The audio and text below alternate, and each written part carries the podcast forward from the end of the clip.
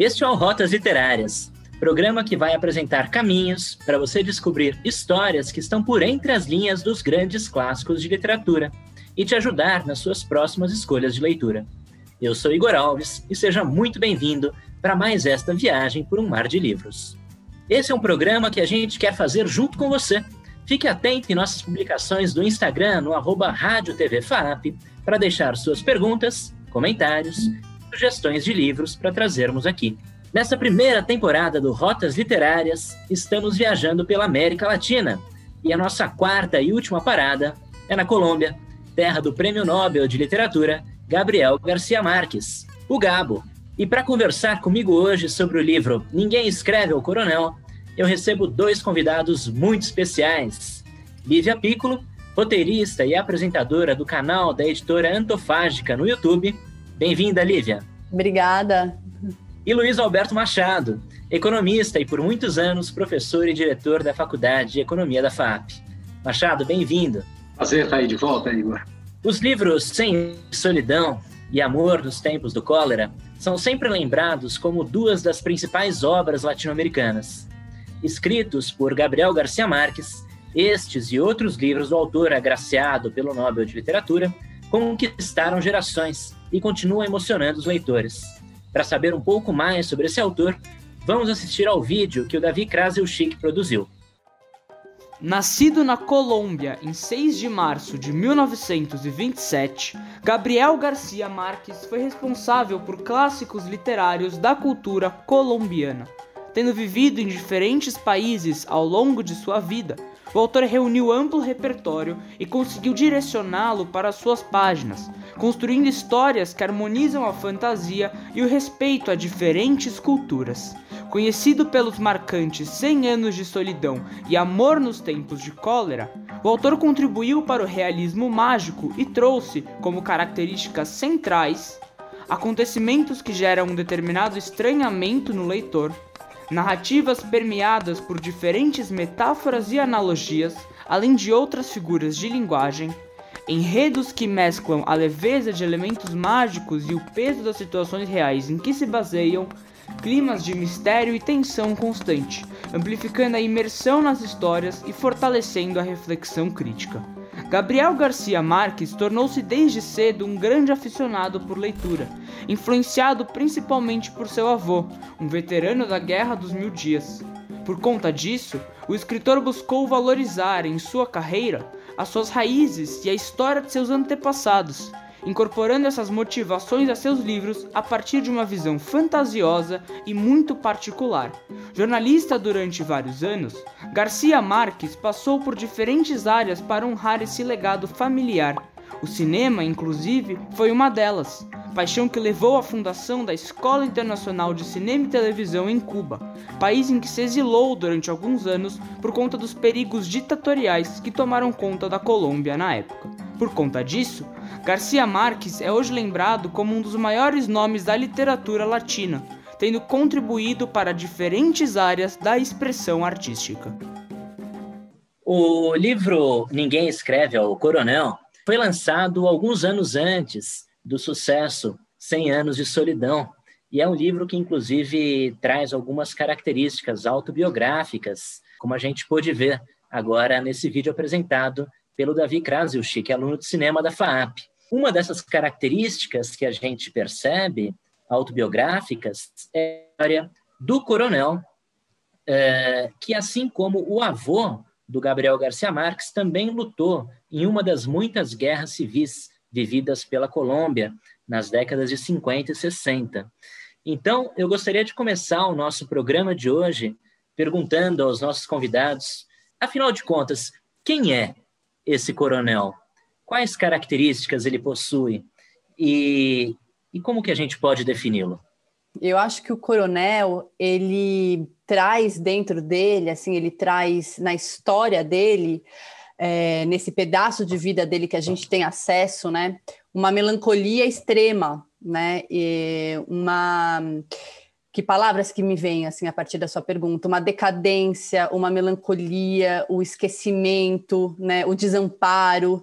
Então, ele é um coronel, um homem que, em algum período da sua vida, esteve em uma posição de poder, né, de respeito, mas nessa fatia de vida que o livro que a gente tem acesso da vida dele, né, ele está no contrário, né, do poder. Ele está completamente desamparado. Então, acho que o coronel é, ele traz uma decadência, ele traz uma melancolia. Ele é um homem que já esteve em um lugar de glória e hoje está num lugar de abandono, né? Acho que eu para aquecer falaria isso. Ele não é só isso, né? É muito mais, mas para aquecer os motores, assim que eu consigo pensar no coronel assim nesse momento. Legal, Olivia. Machado, me diga. Ela foi muito feliz na, na caracterização, né? Você sabe que além da economia, a minha paixão é o esporte, né? Então eu vejo, vou fazer uma analogia. É, é, é um ex-atleta que não está mais nos holofotes. Muitos não se prepararam para isso e entram numa melancolia que os acompanha até o fim da vida. É, então, eu acho que essa figura, essa analogia com, com o esporte, com os, os ex-jogadores que não são mais famosos, mas que têm uma saudade dos bons tempos, pode ser aplicada à figura do coronel. Esse coronel, inclusive, é um coronel, como a Lívia falou muito bem, né? Nós temos acesso apenas a um período da vida dele, né? Mas dá a entender que foi um coronel importante, até porque ele lutou ao lado do coronel Aureliano Buendia, né? Uhum. É, que aparece nos 100 anos de solidão, né, Lívia? Sim, é, inclusive eu fiquei é, surpresa quando vem as referências aos 100 anos de solidão, né? Aparece lá Macondo, aparece Aureliano Buendia, opa! É, foi, uma, foi um momento feliz, assim, da leitura. É, ele dá a entender que ele teve, é, que ele já, foi, ele já teve, ele já esteve nos holofotes, né? Ele lutou numa, numa guerra que foi importante para o país. Ele tem uma passagem que ele fala, né? É, quem deu a vida pela pátria, alguma coisa assim. Não sei se são exatamente essas palavras, mas sim, dá a entender que ele já ocupou um lugar de respeito, um lugar de. Coronel é uma alta patente, né? Militar. Eu não sou assim entendida exatamente de todas as patentes, mas é, coronel é. Inspira respeito a palavra coronel. Então, sim, dá a entender que ele já, foi uma figura importante né, para o país, né, para as forças militares do país. E isso que traz essa, essa melancolia também, né? Porque como que uma figura que já teve esse lugar de importância está tão abandonada, numa situação de tanta pobreza, né? Porque também é um livro que fala de pobreza, né? Tem passagens ali quando a esposa fala que a mulher que colocou pedras para cozinhar, para que os vizinhos não percebessem que eles não tinham comida, é uma imagem fortíssima sobre a pobreza. Então, acho que essa esse contraste entre essa figura que já esteve num lugar de imponência e que está cozinhando pedras, né? Não ele, a esposa, mas é, esse contraste é o que torna o livro tão tocante, eu acho também. Tudo parece que se agrava porque o coronel e a esposa já são um casal de idosos, né? Uhum. É, a esposa também é, tem aí algumas dificuldades de saúde, né? Tem asma e também está numa, numa situação decadente, né, Machado? É, essa pobreza do, do a gente nem sabe exatamente onde se passa a história, né? Mas não é uma cidade grande. Parece que o tempo é, não anda. Parece que é um tempo parado, né? O que, que você me diz, Machado? Isso é parte do brilho do autor, né? Ele justamente faz questão de não citar, não não fixar como no, no, no 100 anos de solidão o local, mas ele deixa a gente é, viajar, pensar num, numa aldeia, numa cidade relativamente pequena, e o que eu acho incrível é não só pobreza, mas viver na total dependência do Estado. Uhum, uhum. Dizer, por isso a, a, o próprio nome do livro, né? Quer dizer, aquela aquela ansiedade para saber quando é que vai chegar a carta e, e a pensão dele e assim por diante. E, e aí você vê que é um livro escrito há décadas que continua extremamente oportuno. E agora a pandemia mostrou isso. Quer dizer, quantas pessoas não dependiam do auxílio emergencial para sobreviver para o dia seguinte. Isso aconteceu no Brasil e aconteceu em outros países da América Latina que, que, que vivem em situação econômica, inclusive, pior do que a nossa. Então, você vê como é a, a incrível atualidade de um livro de décadas atrás. É, essa, essa é a característica do clássico, né, uhum. Machado? Justamente essa possibilidade da gente ler um livro de, de anos atrás, de décadas atrás ou de séculos atrás, e ainda assim conseguir extrair dele uma matéria presente, né? uma realidade presente. Né? É, Lívia, Coronel e a esposa também é, foram marcados por um acontecimento triste, que é uhum. a morte do filho. Né? Uhum. É, conta um pouquinho dessa, dessa morte do Agostinho. Difícil, né? Assim, porque outro dia eu estava é, assistindo um vídeo sobre é, luto e aí a psicóloga falava que o luto mais difícil que um, um homem ou uma mulher podem vir a enfrentar numa vida é, o, é, a perda de um filho, né? Ou de uma filha, porque inverte completamente a ordem natural das, das coisas, né? Então eles estão imersos num, num luto, né? É, acho que ele não faz referência direta ao luto deles, né? Talvez um pouco mais a mulher, que, que, se, que é uma personagem religiosa, né? Que frequentemente está rezando e está lá orando mas o livro começa, a gente entende que eles estão, que eles passaram por uma situação, talvez a pior, né, que se possa enfrentar, que é a perda de um filho. E a gente entende que o filho morreu em, em conflitos ali também, né, civis. E o, tem o galo, que é, é, muito importante na história, e a mulher em algum ponto fala, né? Ah, se não fosse esse, esse galo maldito, a gente não teria perdido nosso filho, né? Porque acho que ele estava saindo com o galo, foi numa briga de galo, né? E tomou o tiro é, num evento ali relacionado ao galo. Então eu acho que começar, né? Quando o Gabo é, também resolve começar a história com, com essa, com esse é, mostrando o passado dos personagens, ele já começa o livro numa alta voltagem melancólica, né? E, e assim, é uma curva ascendente na pobreza e na tristeza, né? Então ele já começa é um livro conciso, um livro que não tem 100 páginas, né? E ele, ele já inicia deixando claro para o leitor, para a leitora, esse passado né, do, dos personagens triste, esse luto que talvez seja um, o pior que alguém pode passar. Então, e, e é interessante porque o Gabriel Garcia Marques ele era jornalista, então ele tem um jeito extremamente direto de contar as coisas, né? A linguagem dele é muito direta, não é uma linguagem talvez eu esteja até me adiantando, não sei se você vai perguntar isso depois, mas ele, ele vai direto ao ponto, ele tem um ritmo muito é, jornalístico, né, que é um ritmo mais acelerado em relação a outros escritores que são mais rebuscados na linguagem. Então ele vai, ele vai trazendo rápido as informações, né? E isso também engaja muito o leitor, mesmo sendo uma história triste, a gente né, a gente quer virar as páginas para saber onde vai dar. Então, acho que sobre a morte do, do Augustinho é isso. Assim, acho que ele já começa o livro numa alta voltagem ali, é, emocional, né, dos personagens. É bem interessante essa sua análise, essa lembrança, né, da profissão do Garcia Marques, que era jornalista, porque realmente a gente lê sobre a morte do Agostinho e parece que é uma realmente uma nota de jornal, né, a hum. explicação do que do que o levou a morrer, né? Então, o Agostinho, ele participava de rinhas de galo, ele tinha o seu próprio galo e levava esse galo para brigar. Uh, e na rinha de galo ele também aproveitava para fazer uh, entrega de panfletos subversivos ao governo. Né? Uhum. Nessa situação, acabou se envolvendo numa, numa briga, levou um tiro né? e, e morreu. Uh, isso amplia ainda mais essa solidão do, do coronel, né, Machado? O que, que você me diz sobre essa morte do filho? Bom, eu vou começar confessando uma coisa. É, eu não sou apaixonado pelos 100 anos de solidão. O livro Ninguém Escreve ao Coronel resgatou, para mim, o, o Gabo. Eu gostei muito mais desse livro do que do 100 anos de solidão. E, inegavelmente, tem um aspecto pessoal. Eu perdi um irmão com 38 anos, eu tinha 39, ele tinha 38. E eu vi meus pais passarem por isso, que realmente deve ser a coisa, a experiência mais difícil que alguém pode, pode viver. Então, não há dúvida de que o livro já me tocou de cara. É exatamente isso que a Lívia chamou a atenção.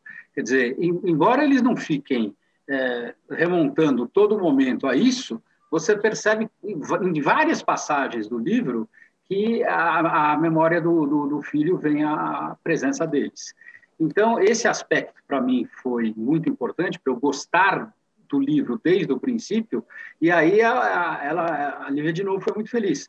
E é um livro muito bem escrito, porque você não quer parar. Além de não ser muito grande, dá vontade de você concluir logo, para saber onde é que vai chegar. Então, tem esse caráter. Eu acho que essa é uma situação, quer dizer, meus pais já morreram, mas minha mãe, por exemplo, que viveu mais sei lá quantos anos, ela jamais foi a mesma. É, ela, ela, queria mudar de casa de qualquer jeito, ela não, não, queria ficar na casa deles. Meu pai disfarçava bem, mas eu sei que ele também sentia. Então, é uma experiência muito dolorosa para quem passa por isso, e, e, ele colocando no começo do livro, acho que muitas pessoas que viveram experiências parecidas devem também ter sido tocadas por causa disso. É, mas no caso do coronel, né, Machado, do coronel e da esposa, não havia nenhuma possibilidade, inclusive financeira, para mudarem Sim. de casa. Né? Uma situação Sim. econômica muito difícil pela qual eles passavam, né? e convivendo ainda com um personagem que a gente apenas citou até agora, mas um personagem extremamente importante no livro, mudo, que é o Galo. Né? É, quem é esse Galo? E, e mais, né? vou além. É, quem é esse Galo como personagem e quem é esse Galo como uma figura simbólica no livro? Esse galo ele é fundamental, né, na história. Tem momentos ali em que os personagens têm que fazer a escolha se eles vão comer alguma coisa ou se eles vão dar de comer para o galo, né? E aí tem toda a questão: vende o galo, não vende o galo. Existe uma esperança depositada nesse galo, né? De que ele vá trazer dinheiro, de que ele vá tirar eles da, da extrema pobreza, assim como existe uma esperança dessa aposentadoria que nunca chega, também existe uma esperança aí nesse animal, né? É, e o galo, assim, o, é, você falou da simbologia, né? Ele tem a ver, eu acho, com é, a masculinidade, ele tem a ver com a imponência, né? O galo, o, o varão, eu acho que ele, a simbologia do animal tá por aí, assim, né? É, que é esse lugar que o coronel, né? A gente infere que é um lugar que o coronel já, já viveu algum dia, né? Esse, essa, essa virilidade, essa, essa, esse poder e não vive mais. E o Galo parece que faz lembrar disso, assim, né? Ele ecoa também essas mesmas questões. Acho que é por aí, assim, o Galo. É, o livro tem acha? vários símbolos, né? É repleto de simbologias, e acho que talvez a do Galo seja a mais evidente sem dúvida está ligado à questão do passado de poder que o coronel já viveu e de uma época em que ele podia fazer muitas coisas que ele não pode mais viver. Isso dá um certo saudosismo. E quando ela quando a Lívia coloca poder, eu acho que é uma coisa interessante, porque é exemplo de outros autores latino-americanos contemporâneos do Gabo, resvala pela política latino-americana e pela questão do patrimonialismo. Legal. A, a, figura do, do galo, né? Se a gente faz uma pesquisa simples, a gente vai, vai ver que o, o galo, ele, além de simbolizar o orgulho, né? Uhum. É, ele também tem uma, uma simbologia interessante, que é, de certa forma, aquele animal que espanta a noite, né? Aquele animal que, ao seu cantar, faz amanhecer, né? E aí tem tantas possibilidades de interpretação nisso, né? É, esse galo que convive com um casal de idosos, que está no fim da vida. Uhum. Portanto, estão no pôr do sol, não no nascer do sol. E esse galo representa a superação da noite, né? Representa, portanto, quem sabe, uma esperança de que esse pôr do sol não chegará mais cedo, né? E eu, eu queria que vocês me dissessem um pouco sobre essa dúvida ou esse impasse do que fazer com o galo. É, é um galo que parece que está meio cansado, né? um galo, não sei, meio esquisito, e, e, e um galo que, por um lado, pode virar uma fonte de renda, porque a gente vende esse galo e consegue aí os 400 pesos, né? ou então a gente coloca esse galo na, na rinha e vamos tentar ganhar um, um, dinheiro com ele, né? ou coloca o galo na panela, o que, que faz com o galo? Por que desse impasse? Se colocar na panela é uma dúvida atroz, né? Você conhece bem um ex-diretor da Faculdade de Economia, o Silvio Passarelli, que durante boa parte da vida dele não comia frango, porque um, quando ele era moleque ele tinha lá uma galinha e descobriu que a galinha um dia estava na panela. Isso fez com que ele tomasse um trauma que, que, que o acompanhou durante boa parte da vida. Então, eu acho que, claro, que aí a gente está levando mais um para o lado da caricatura, mas é, é algo que não deixa de passar na cabeça deles. Vai para a panela, porque ali, como, como a Lívia uh, colocou, quer dizer, é melhor o galo do que pedra na panela. E a pobreza era tal que essa era uma das opções. A questão da rinha, querendo ou não, traz a memória do filho, que morreu naquela situação. Então, quer dizer, a venda talvez pudesse ser, nessa perspectiva, a opção mais favorável, menos difícil para ser, ser adotada.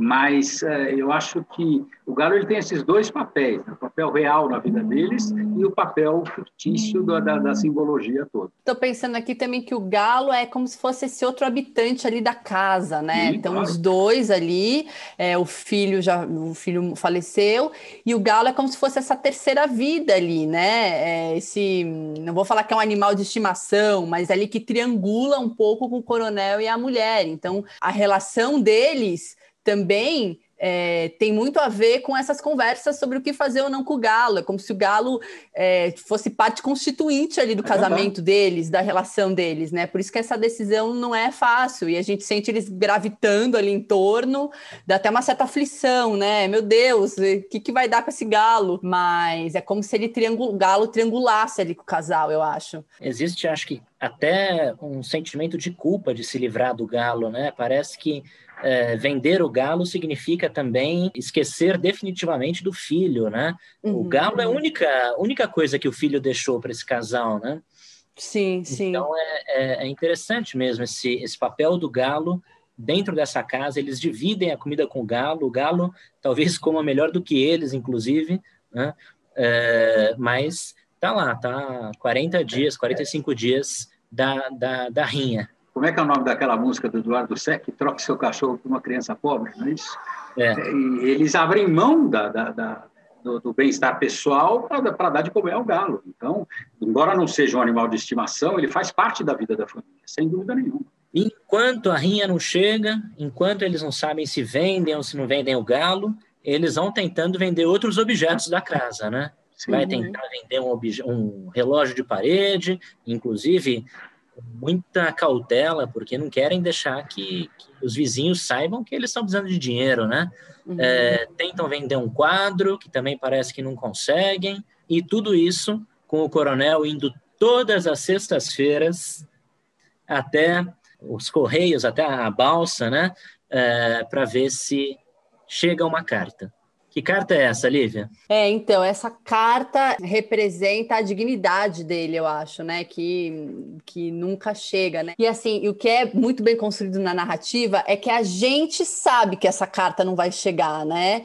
E parece que os personagens não sabem, a gente sabe mais do que eles sobre o destino deles. A, a, a mulher, a esposa, a, acho que começa a, a entender melhor, né? Que esse dinheiro nunca vai chegar. Mas o coronel tá, é, é quase um delírio delírio ali, né? Porque é tanto tempo, né? Tão absurdo a escala de tempo que ele está esperando a, a, tal da aposentadoria. Então a carta, é, objetivamente, é essa aposentadoria, né? Que o Estado lhe deve pelos serviços prestados como militar, mas acho que simbolicamente é essa dignidade, né? De um homem que um dia teve uma importância e que hoje não tem mais. E dá uma aflição, né? Porque é, tanto a espera pela carta quanto as tentativas de vender os objetos, porque a mulher fala: você vai de cabeça erguida, e você fala firme, e você infla o peito, sei lá, né? ela dá umas injeções de ânimo, assim, e ele volta sempre de braços abanando, assim, então numa asfixia, assim, também, como que eles vão sair dessa situação, né? É bem, bem angustiante, de um certo ponto de vista, angustiante, né, pra gente. É, a esposa dele parece até que fala para ele ir como o galo, né? Isso. Vai lá, é. como um galo, imponente, né? Orgulhoso. Uhum. Né? Uhum, é interessante, né? De novo a gente traz a figura do galo. Machado, essa carta, o que, que traz essa carta, Machado? É, é uma carta de euforia, né? Se, se chegasse a carta, ele recuperaria parte do que ele já teve no passado e não tinha mais. Pode, pode não, não, não, recuperar poder, mas ele recuperaria alguma capacidade financeira e não teriam que fingir que estavam vivendo numa situação que efetivamente há muito tempo não viviam. Então, era essa era, é, é a esperança da recuperação da dignidade que é, a estabilidade financeira traz para qualquer pessoa. É uma carta que reconhecia o, enfim, a atuação dele como, como coronel, Sim. e que, enfim, decretaria a sua aposentadoria, e a partir de então ele poderia receber é, do governo uma renda, que inclusive era uma renda boa, tiraria o, o coronel e a esposa daquela situação miserável que eles estavam vivendo. Como essa carta não chegava nunca, ele decide conversar com o advogado que o representava, né? É, e esse advogado também parece que não tem muito o que fazer, porque os documentos já foram enviados, mudaram-se os juízes de lugar, é, as secretarias também já não são mais as mesmas, e então o, o coronel pede que o advogado devolva a ele esses documentos. Onde encontrar esses documentos agora? Hein, Machado? É, essa, de novo, a questão da atualidade do, do, do, livro, né? Porque eu fico vendo aí quantas e quantas vezes no Brasil a gente não vê as coisas perdidas aí nas gavetas da burocracia. E mais do que isso, quando ele se refere às mudanças na regra do jogo, dizer, algo que também faz parte da, da história latino-americana recente. Então, é, essas, essas analogias são muito fortes. Por isso que eu acho que eu gostei tanto desse livro, coisas que eu não vi com o mesmo peso, com tanta frequência, nos 100 anos de solidão. Essa parte do advogado, é, nossa, me deu uma aflição. E enquanto eu estava lendo, eu lembrei de um outro autor que não é latino-americano, enfim, vem de outra cultura, tem outras questões, mas que também aborda a burocracia, que é o Kafka, né? Porque dá uma sensação é, de, dele estar tá imerso nessa burocracia kafkaniana, né? Quando a gente usa esse adjetivo kafkaniano, é é, você não sabe como sair dali, né? Você não, você não tem nem as ferramentas para entender a burocracia, você não sabe como sair dali, como resolver. É, e é uma situação que a gente. Outro dia eu precisava, eu queria pesquisar é uma questão de imposto, alíquota, sei lá. E eu fui fazer uma pesquisa na internet e foi tão difícil para mim entender o que eu queria entender sobre um imposto X lá que é, eu precisava emitir. E, a, e, essa linguagem da burocracia parece que ela é feita para a gente não entender, parece que ela, ela intencionalmente quer nos alijar, assim, quer nos deixar de lado. Então, é, o coronel ele não tem o que fazer né, na situação, porque ele está mergulhado nessa burocracia que ele não tem ferramentas para entender, ele não sabe como resolver, e é extremamente atual nesse sentido, Luiz Alberto. Eu concordo, porque hoje em dia a gente enfrenta essas questões, né? É uma burocracia assim descomunal, às vezes para resolver coisas simples. E quantas pessoas aí, por conta da burocracia, não conseguem os, o, que, lhe, o que lhe é de direito, né? O que que supostamente deveria ser fácil, né? deveria ser acessível. É, é uma burocracia que, que rouba mesmo o nosso tempo, né? E, e basta a gente ver, recentemente tivemos eleições municipais. Né? Então, leve RG, leva título de eleitor, leva o seu aplicativo do celular baixado, coloca o dedo aí para a gente reconhecer que você é você, né? Agora assina aqui no caderno, quer dizer, é uma herança, claro, portuguesa, né? Que a gente que a gente tem, mas que atrasa a nossa vida de um jeito desesperador. Né? Uhum. É, tem um, um, um, filme argentino, são, são curtas, é, recentes. Relatos Selvagens. Relatos Selvagens. Relatos Selvagens. Isso, Relatos Selvagens, né? É, e um deles... Bombita. É, particularmente é o que eu mais gosto de todos, né? Que é o Bombita, fala exatamente sobre, sobre essa burocracia que não é exclusiva colombiana, não é exclusiva brasileira, nem argentina é algo realmente muito latino-americano, talvez até latino, não sei se, se Itália também, essa burocracia é do jeito que é, mas o fato é que é, chega um momento em que o sujeito não aguenta, né? Uhum. É, das duas, uma, ou ele vai esperar como o coronel estava esperando pacientemente já por 15 anos, né? acreditando que na semana seguinte a carta ia chegar, não era possível que tanto tempo assim né, a carta não chegasse, né? É, ou uma hora o cara vira o bombita, né, Machado? Que no filme acaba que explode. E aproveitando que você está aqui, Machado, é, falando dessa burocracia e pensando também pelo lado econômico, né, ela trabalha, atrapalha bastante a economia brasileira. Por exemplo, para abrir e fechar empresas no Brasil é uma desgraça, né? É, e por mais que se avance, algum outro problema surge, né? É, a gente tem acompanhado aí os esforços para abrir empresa já melhorou um pouco, mas para fechar continua uma verdadeira loucura. Tanto que a maioria das pessoas o que, que faz? Abandona a empresa, esquece dela e reza para não ser flagrado, porque dá um trabalho tão grande, é tão difícil, e sempre algum fiscal vai descobrir alguma coisa que falta. Essa é uma herança realmente dos. Acho que é, a gente fala da, da, da dos portugueses, os outros latino-americanos falam que é dos espanhóis, que foram invadidos pelos mouros. Mas em algum momento é preciso romper com isso, porque isso traz realmente prejuízos impressionantes. A, a nossa colocação no ranking de facilidade de negócio, do Doing Business, é sempre lamentável. E passa por isso que a Lívia falou, esse cipoal tributário, que é, toma um tempo danado não só declaratório, mas as empresas têm que ter departamentos para ficar uh, acompanhando as mudanças. Isso é uma coisa que o Brasil, nossa, isso traz mais prejuízo do que a maior parte das pessoas imagina.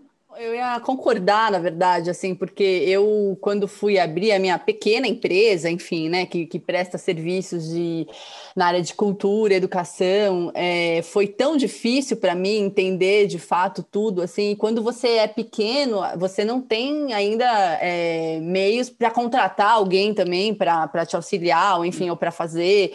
Então, eu me identifiquei completamente, assim, com, com o coronel na questão da burocracia. eu queria voltar um pouquinho na questão desse tempo que vai passando, né? A gente já entendeu que a burocracia provavelmente vai fazer esse casal é, de idosos morrer de fome, né? Nesse aspecto, eu acho bastante com a crônica de uma morte anunciada do próprio Gabo, né? Uhum, é, a gente já sabe qual é o fim da história, né?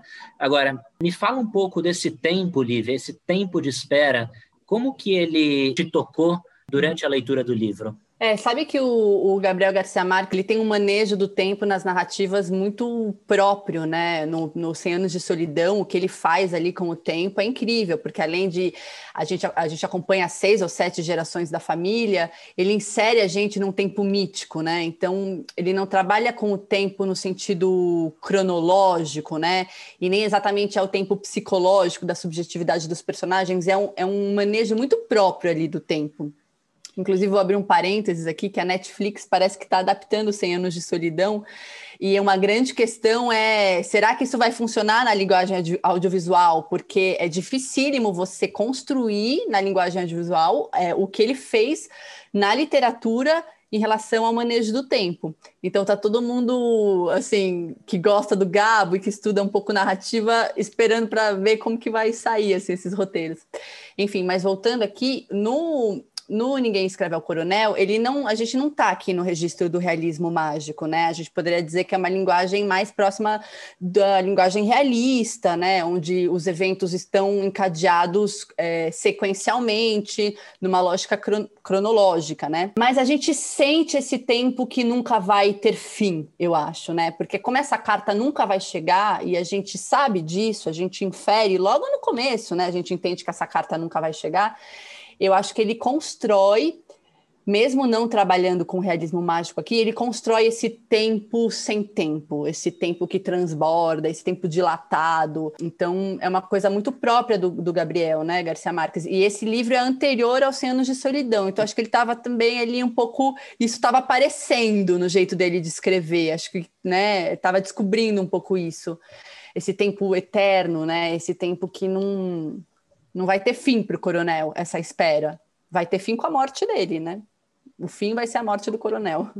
E aí, Machado, esse tempo aí de espera traz para você alguma, alguma sensação em relação é, à vida do coronel? É, é, uma, é uma mistura de ansiedade com impotência, né? E é alguma coisa que a gente percebe claramente na, na, ao longo da leitura e, de novo, fazendo analogia, é algo que você percebe claramente em determinadas situações da nossa vida atual. É, quando você percebe que você está num, num redemoinho, num, num labirinto, você não vê a saída, você fala, deve ter, mas qual é essa saída? Então, é, é uma situação angustiante para quem está lendo. É, como, como a Lívia falou, a gente percebe claramente qual vai ser o desfecho, mas eu quero, eu quero, eu quero ler rápido para chegar nesse desfecho, para ver se coincide com o que eu estou falando. E, de novo, ela, ela levanta essa questão da, da, da possibilidade da Netflix fazer o, o 100 anos de solidão, e eu lembro do Tempo e o Vento, né, que, que, que foi criado em forma de minissérie e teve que saber trabalhar bem, porque são, são gerações, são momentos diferentes, e para você trabalhar isso no audiovisual não é simples.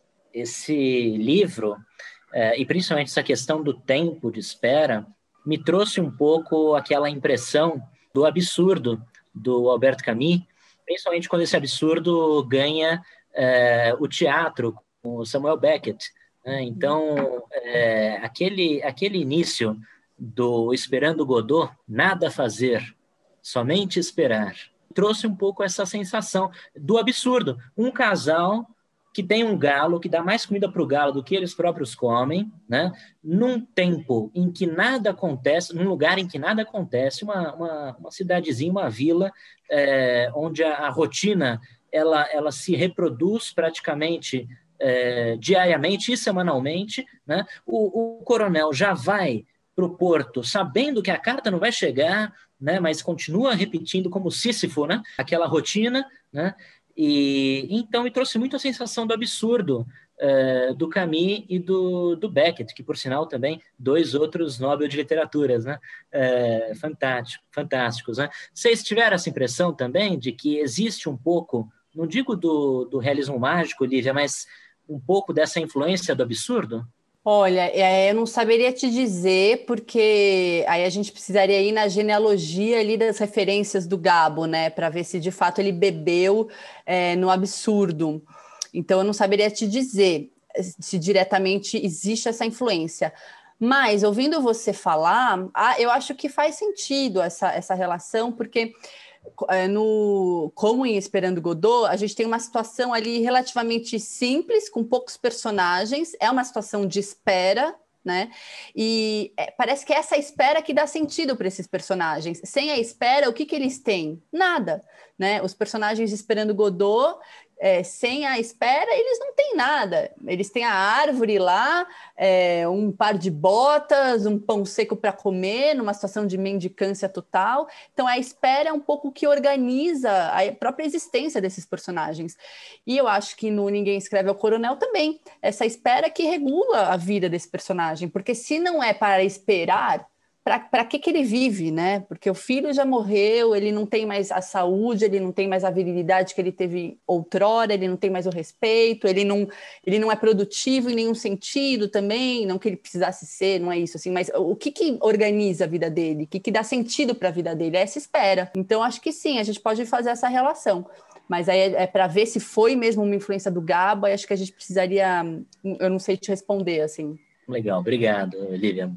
É, Machado, eu, eu queria saber um pouco agora, também aproveitando que você está aqui com a gente, sobre esse período da América Latina, né, tirando agora desse espaço, desse microespaço, dessa cidadezinha que não sabemos qual é, ampliando um pouco agora para a Colômbia e para a América do Sul como um todo, né? Como, como que era essa América Latina dos anos 50 e 60, em que essa história se passa, e que comparações você consegue fazer entre aquela Colômbia e esse nosso Brasil daquela época? A gente usa a expressão América Latina é, supondo uma generalidade que não existe.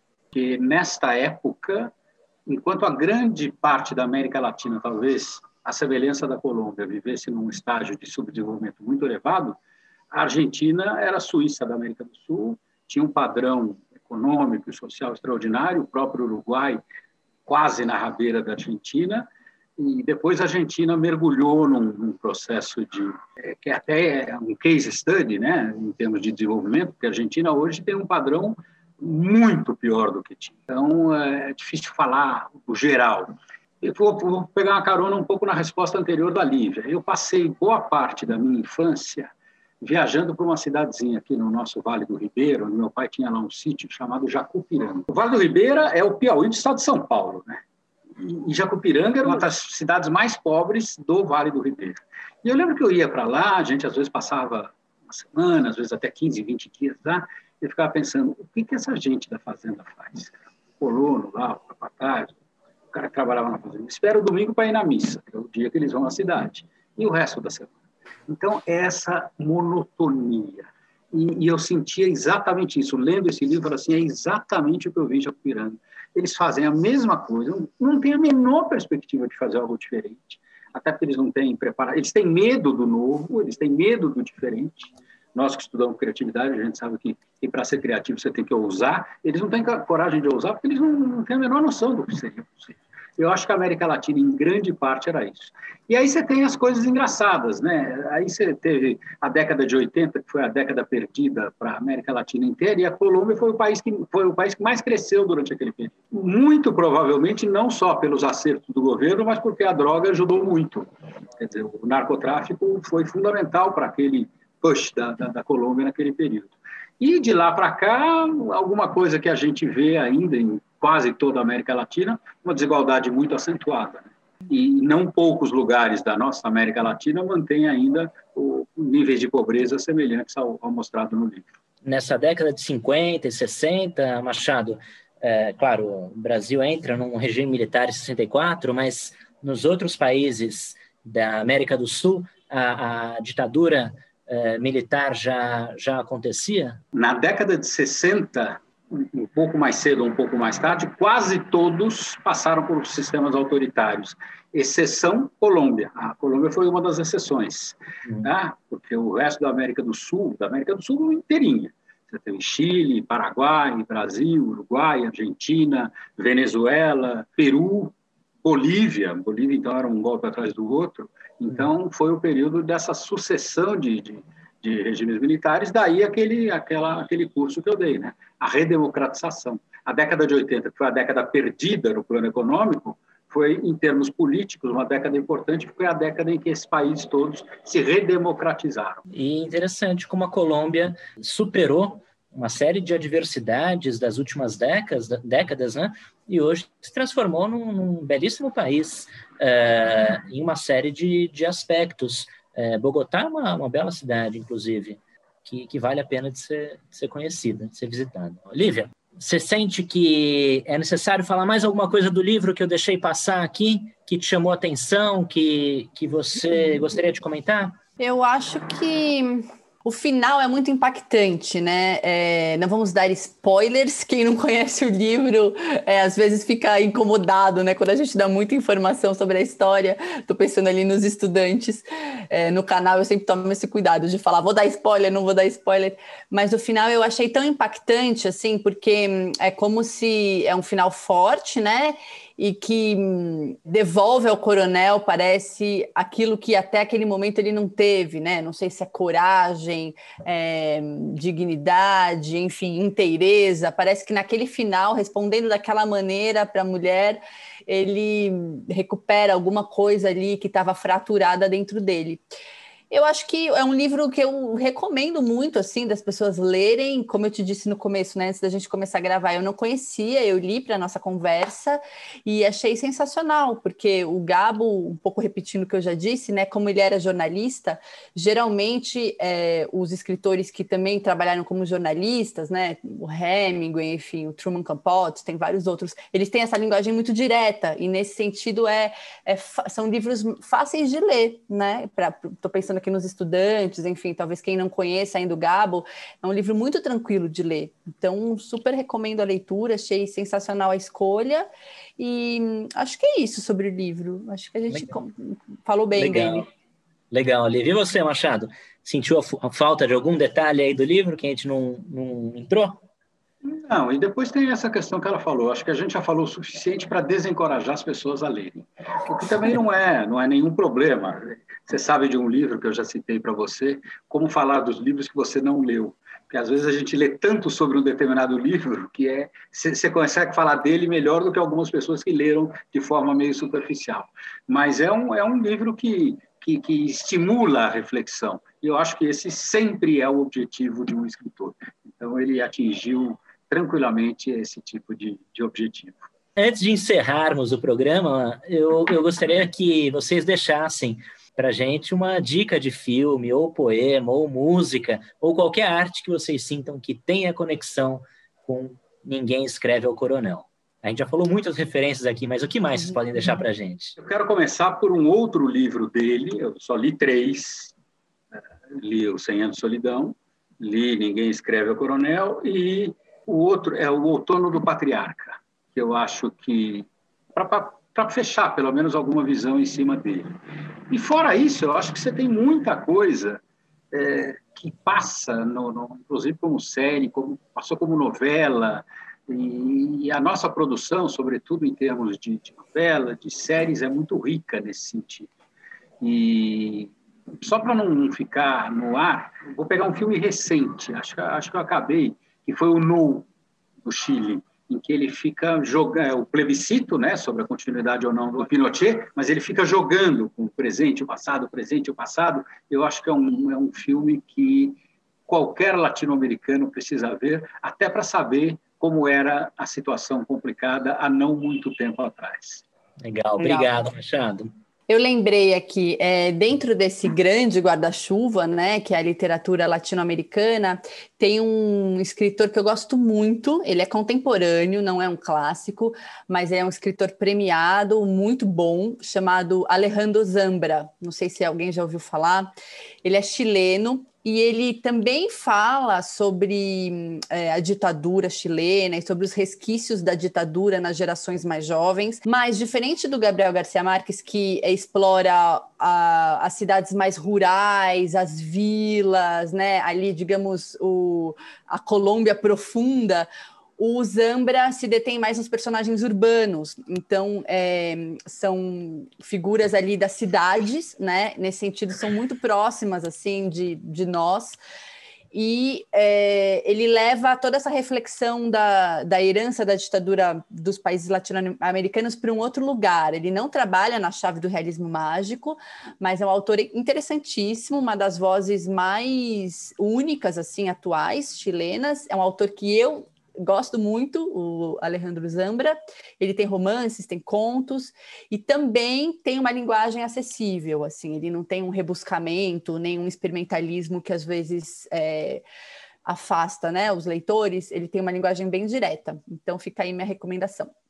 Legal. E eu também vou deixar uma dica de filme que eu acho fantástico para a gente pensar esses dois autores que a gente viu nos últimos programas, tanto o Gabriel Garcia Marques quanto o Mário Vargas Llosa.